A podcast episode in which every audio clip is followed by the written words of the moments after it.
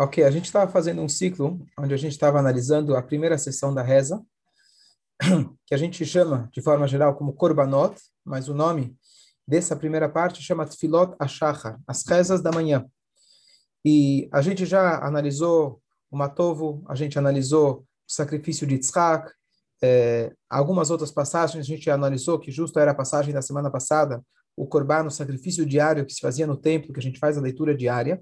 E hoje vamos fazer uma análise de um trecho que a gente lê todos os dias, e ele vem logo antes desse sacrifício diário, e era o primeiro serviço que se fazia no templo diariamente.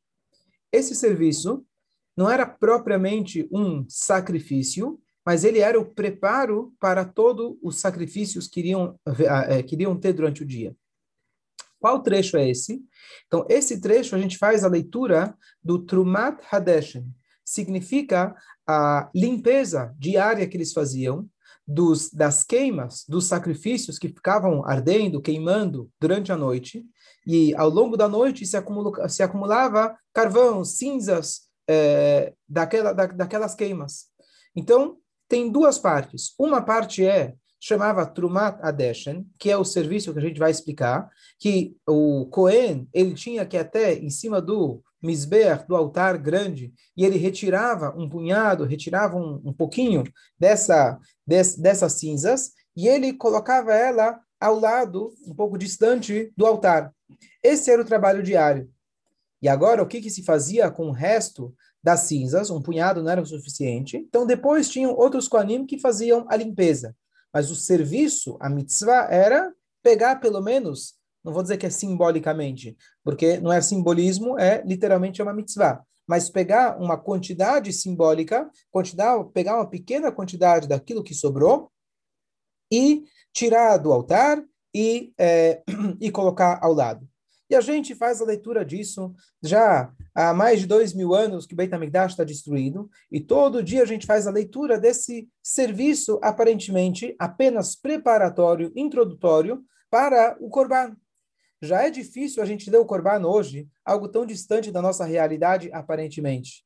Como que a gente pode interpretar essa passagem diária de retirar as cinzas para o nosso dia a dia? Então, essa é o, esse é o tema do nosso shiur, e a gente vai ver que se a gente se aprofundar um pouco, tem várias mensagens, lições para o nosso dia a dia, que a gente pode meditar como preparo para a nossa reza, que é a gente extrair dessa mitzvah, que aliás é uma das mitzvot da Torá, da gente fazer essa, essa retirada diariamente dessas cinzas. Então vamos lá. Para a gente poder analisar direitinho essa, essa passagem, vamos primeiro olhar no Sidur, aonde que está essa passagem e a nossa leitura. Eu vou compartilhar aqui a tela com vocês, né, alguns, apenas alguns instantes.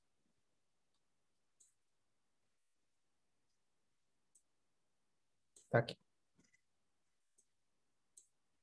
Ok. Eu vou fazer a leitura rápida, a gente faz isso todos os dias, mas só para a gente poder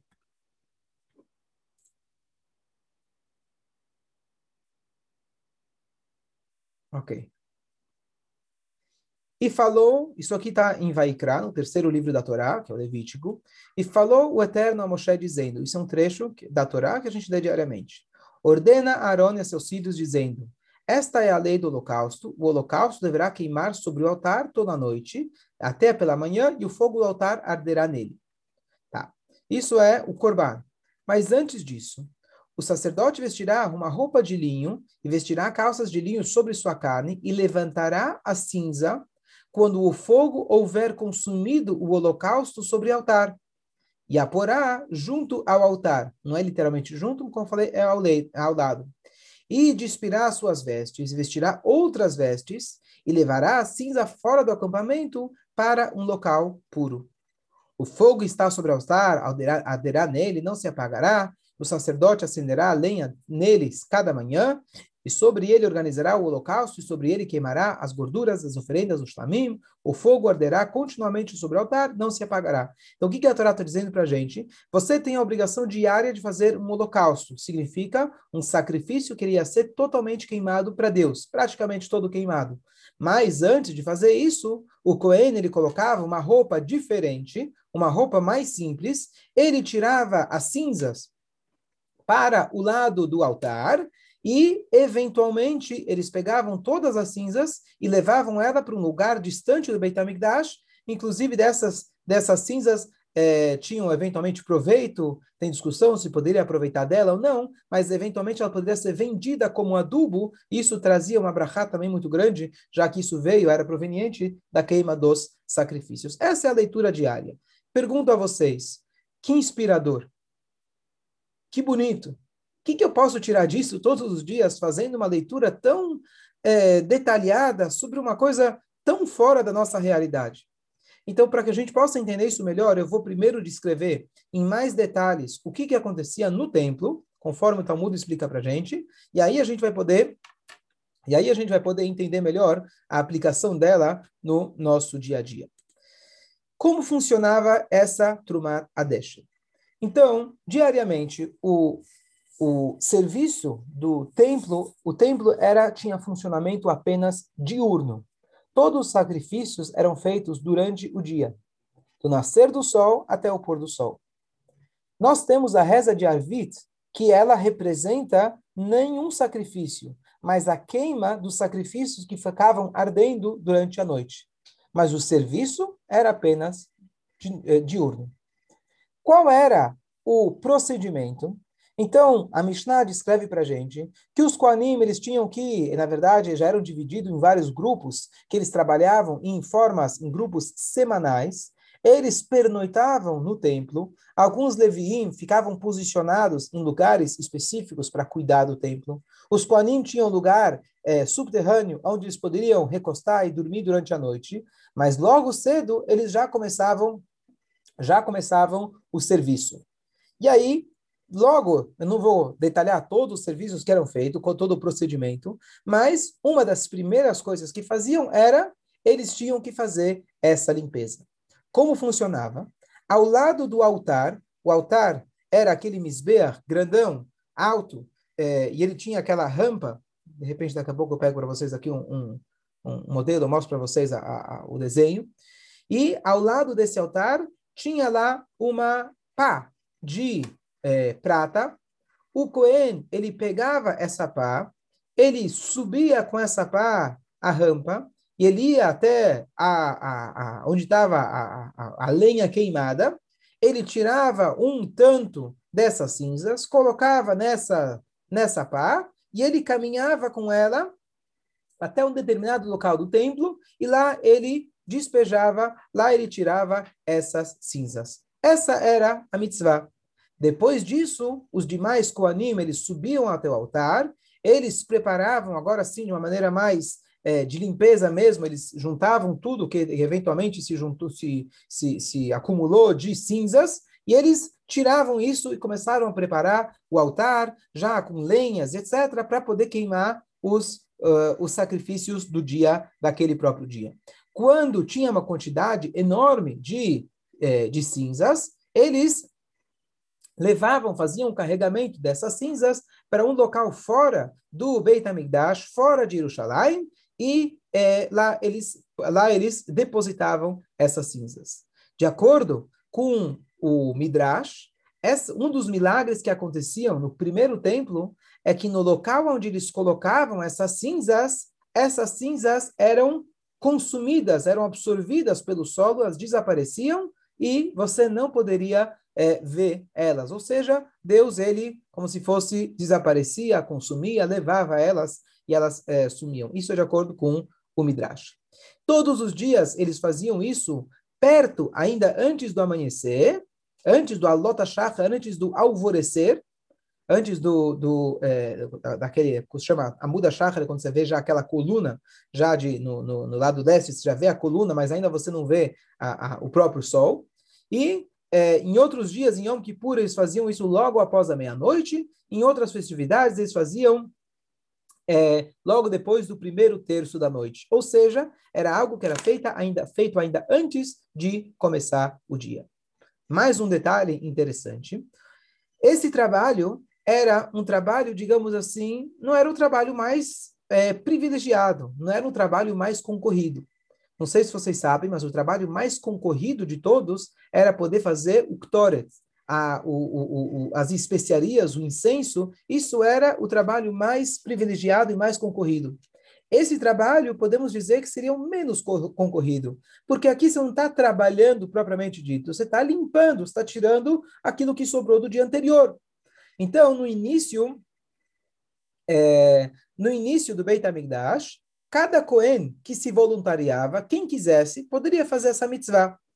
Assim funcionava, quem queria fazer essa mitzvah, eles apostavam uma corrida de manhã, e aquele que chegou de primeiro, nos primeiros dois metros mais próximos do altar, ele ganhou. O que aconteceu? A Gmará conta para gente que um dos Koanim, ele queria, é, não sei se foi de propósito ou sem querer, queria talvez chegar antes que o outro, ou talvez foi sem querer, ele empurrou o outro e ele caiu lá de cima e infelizmente quebrou a sua perna. Para não dar mais esse problema, né, a gente acha que as crianças brincam, essas coisas, competição é uma coisa nova, isso já acontecia lá atrás. E aí, então, eles fizeram, estipularam que seria um tipo de sorteio.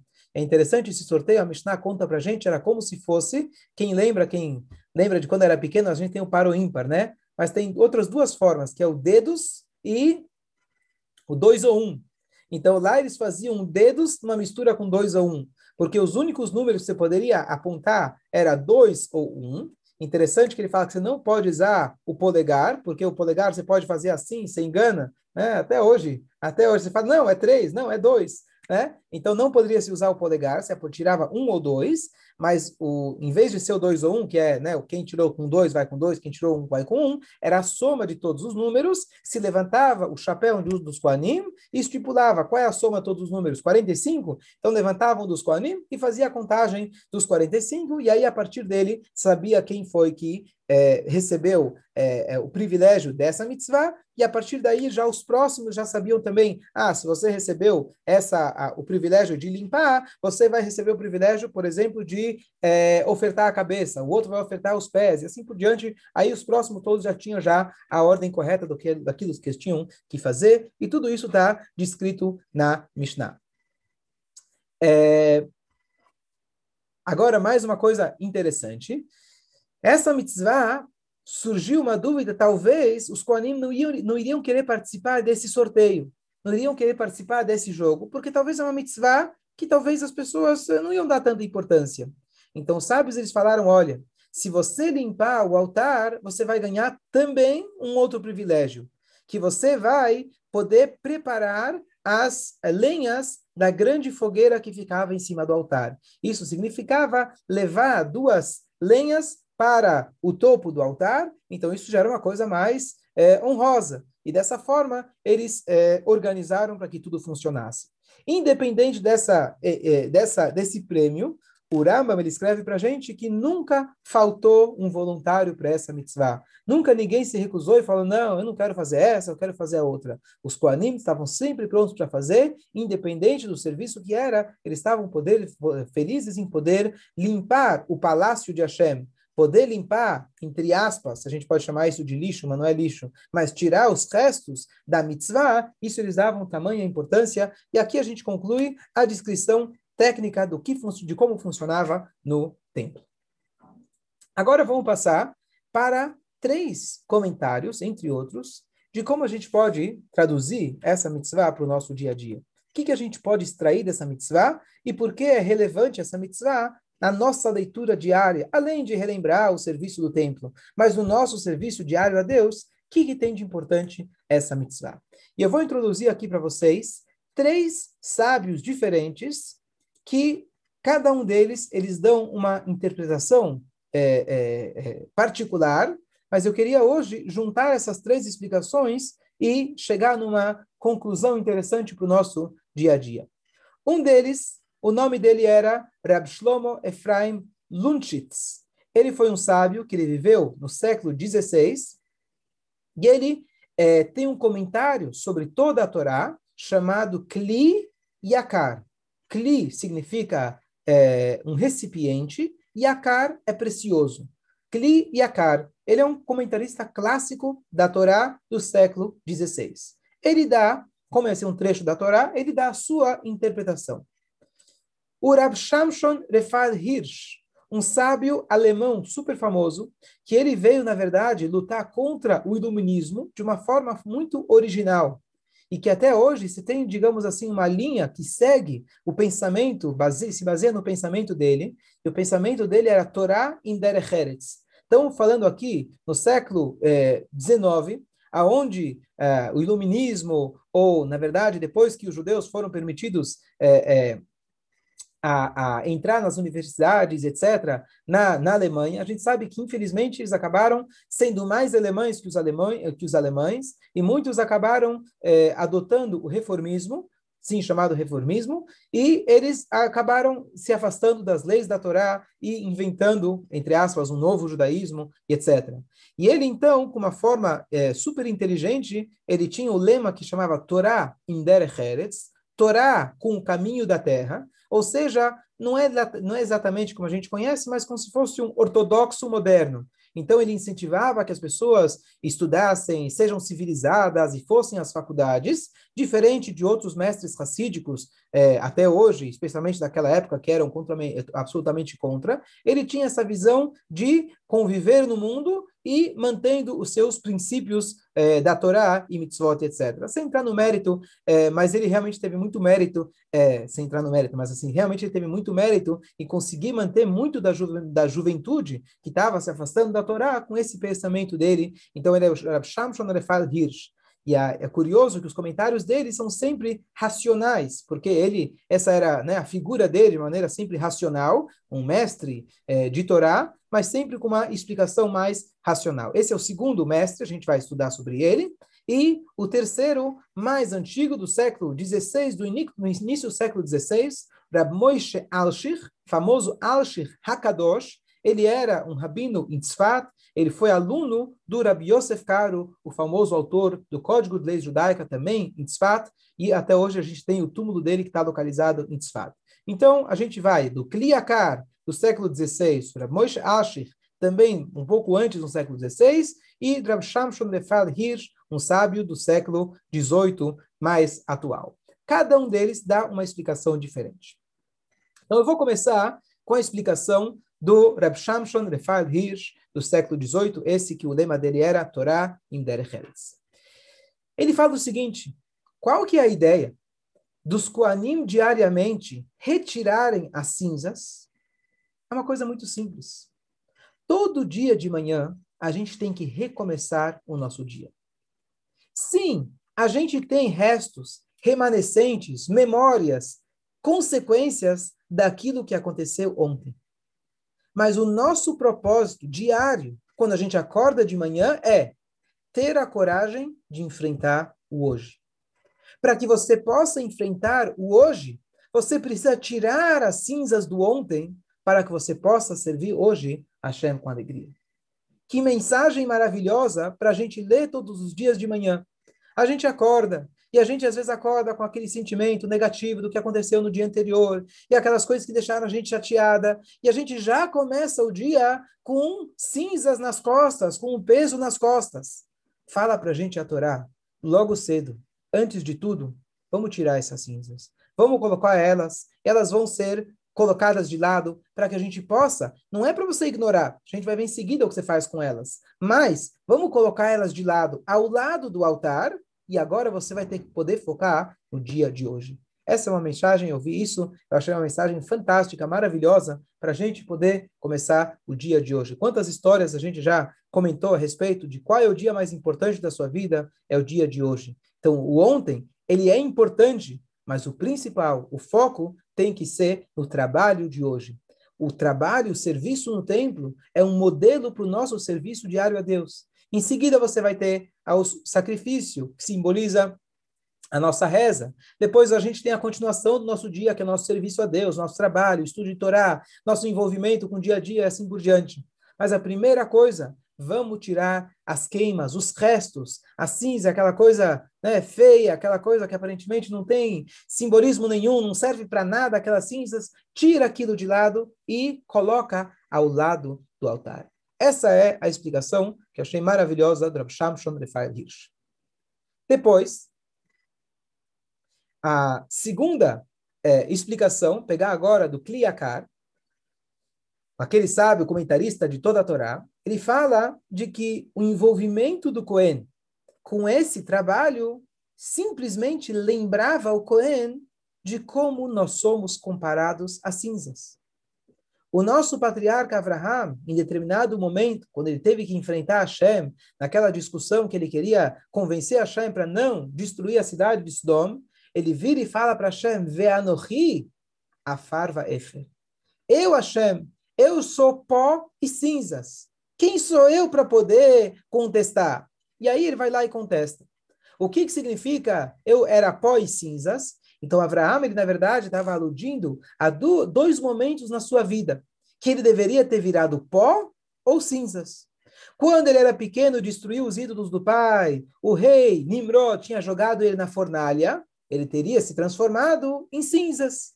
E ele virou para Hashem, olha Hashem, eu já deveria ter sido cinzas. Ou seja, se não fosse por você, Hashem, eu não estaria aqui.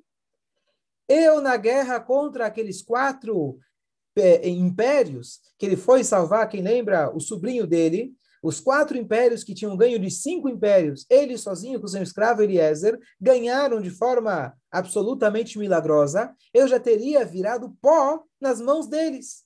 E mesmo assim, você, Hashem, me salvou.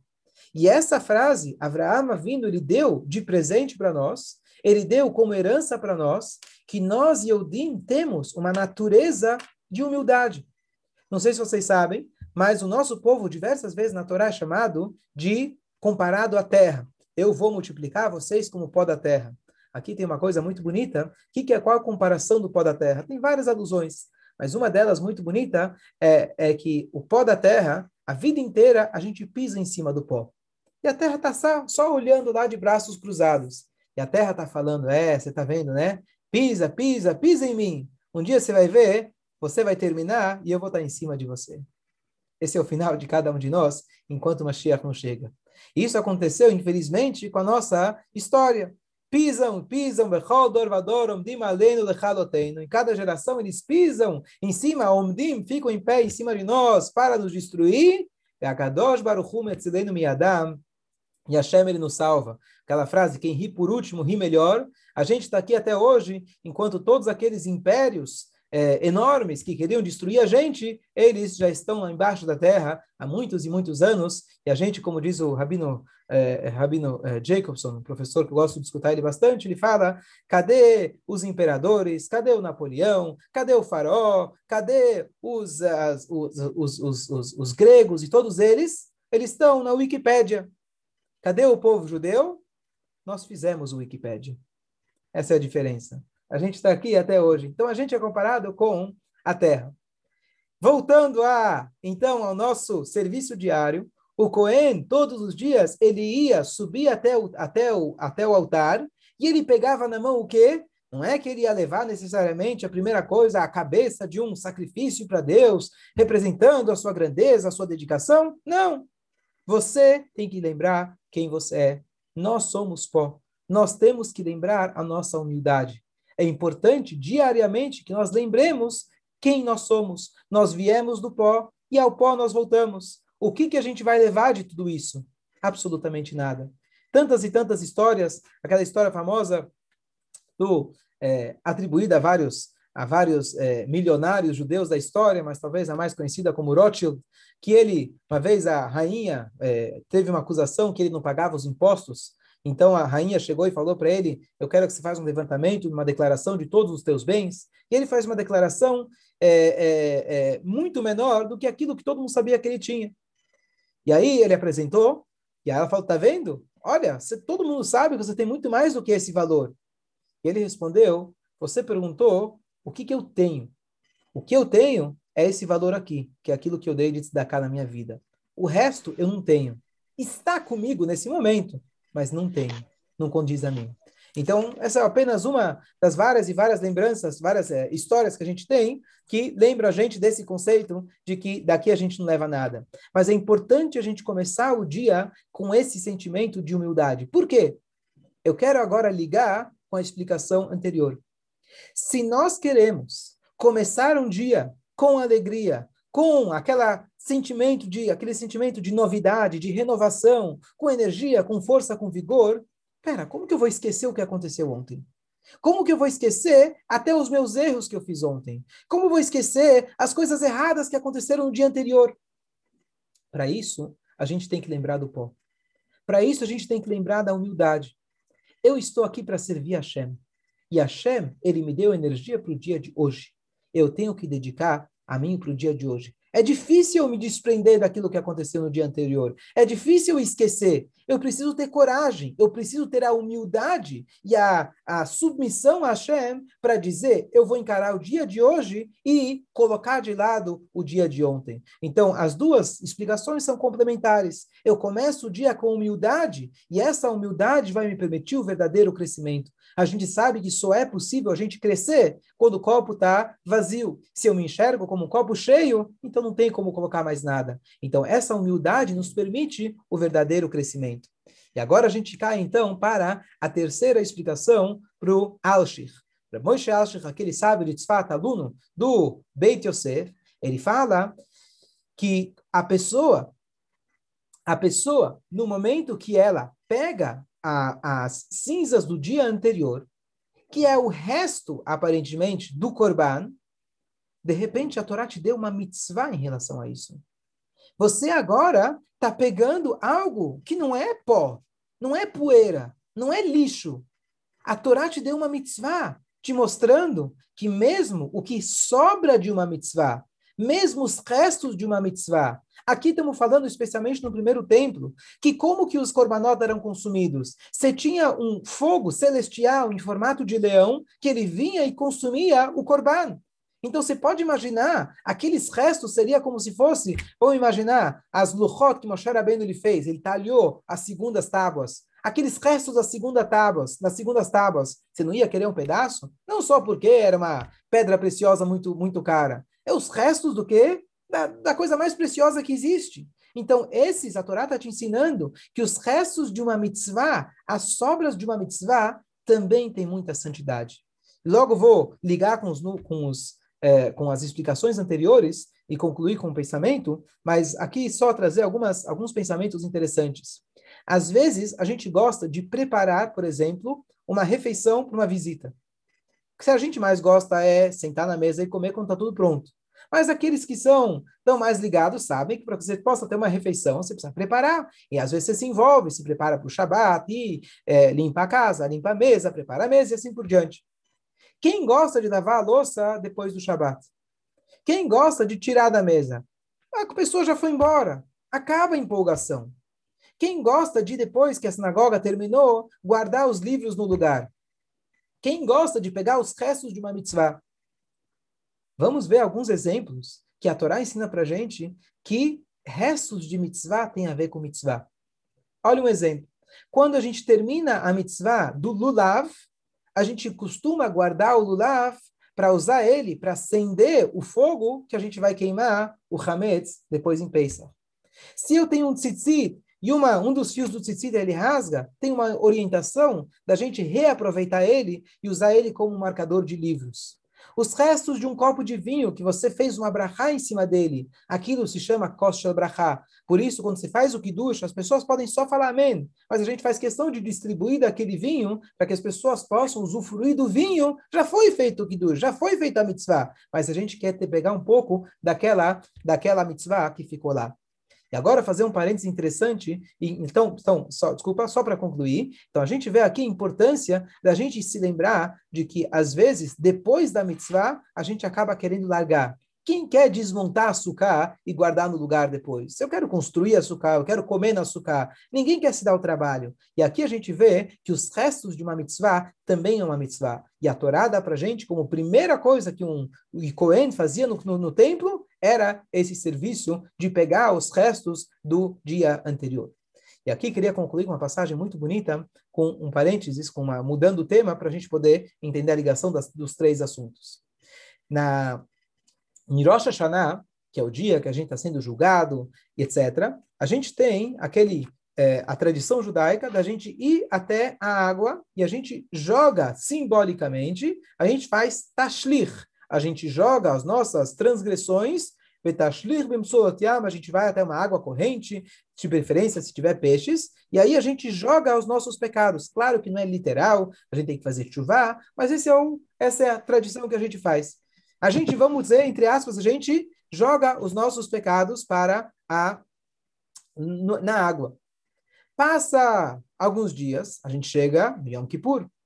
Passa alguns dias, a gente chega em Sukkot. Em Sukkot, a gente tem uma mitzvah interessante.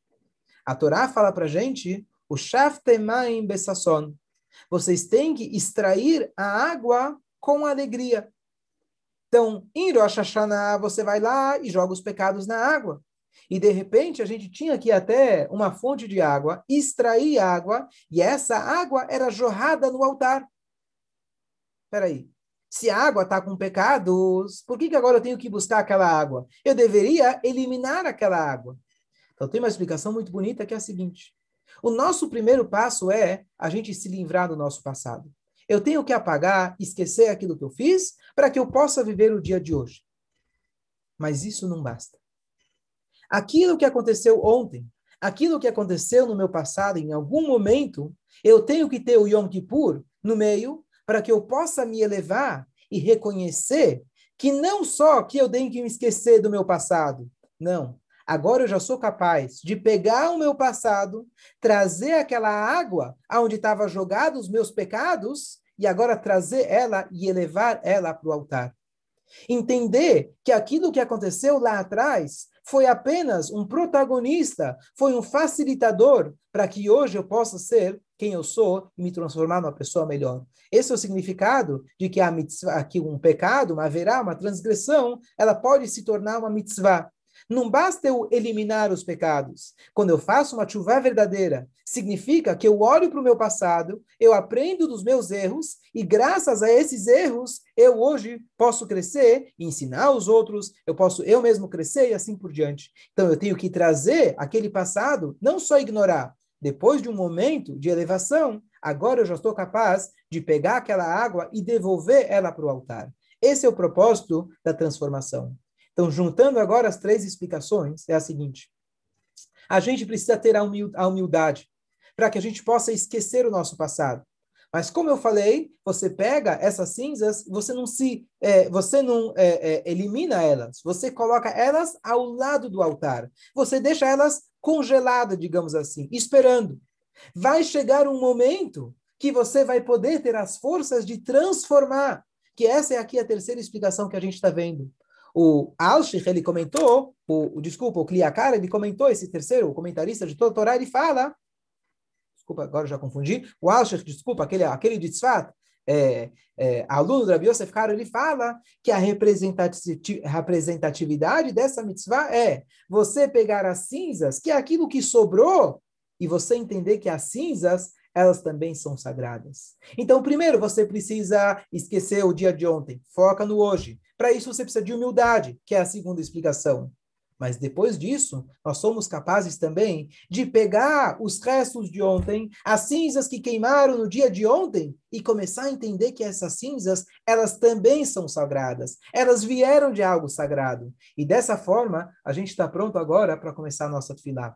Nada mais maravilhoso do que a gente encarar a nossa tefilá. Eu estou pronto para encarar o dia de hoje. Eu estou pronto para esquecer o ontem. Eu tenho humildade e submissão para fazer o dia de hoje e quando eu termino a minha tefilá, com certeza eu iluminei retroativamente, não só o dia de hoje, mas agora eu tenho a força de pegar os restos do dia anterior e transformar isso para aqui do chá, para o nosso serviço, trazer isso para o altar. Que a gente possa, em breve, ainda hoje, poder ver a reconstrução do templo e fazer esse trabalho, entre os outros trabalhos, junto com o Cohen, junto com a Arona Cohen, com a Shia Sikeno, ainda hoje, Mirav Amém. Amém.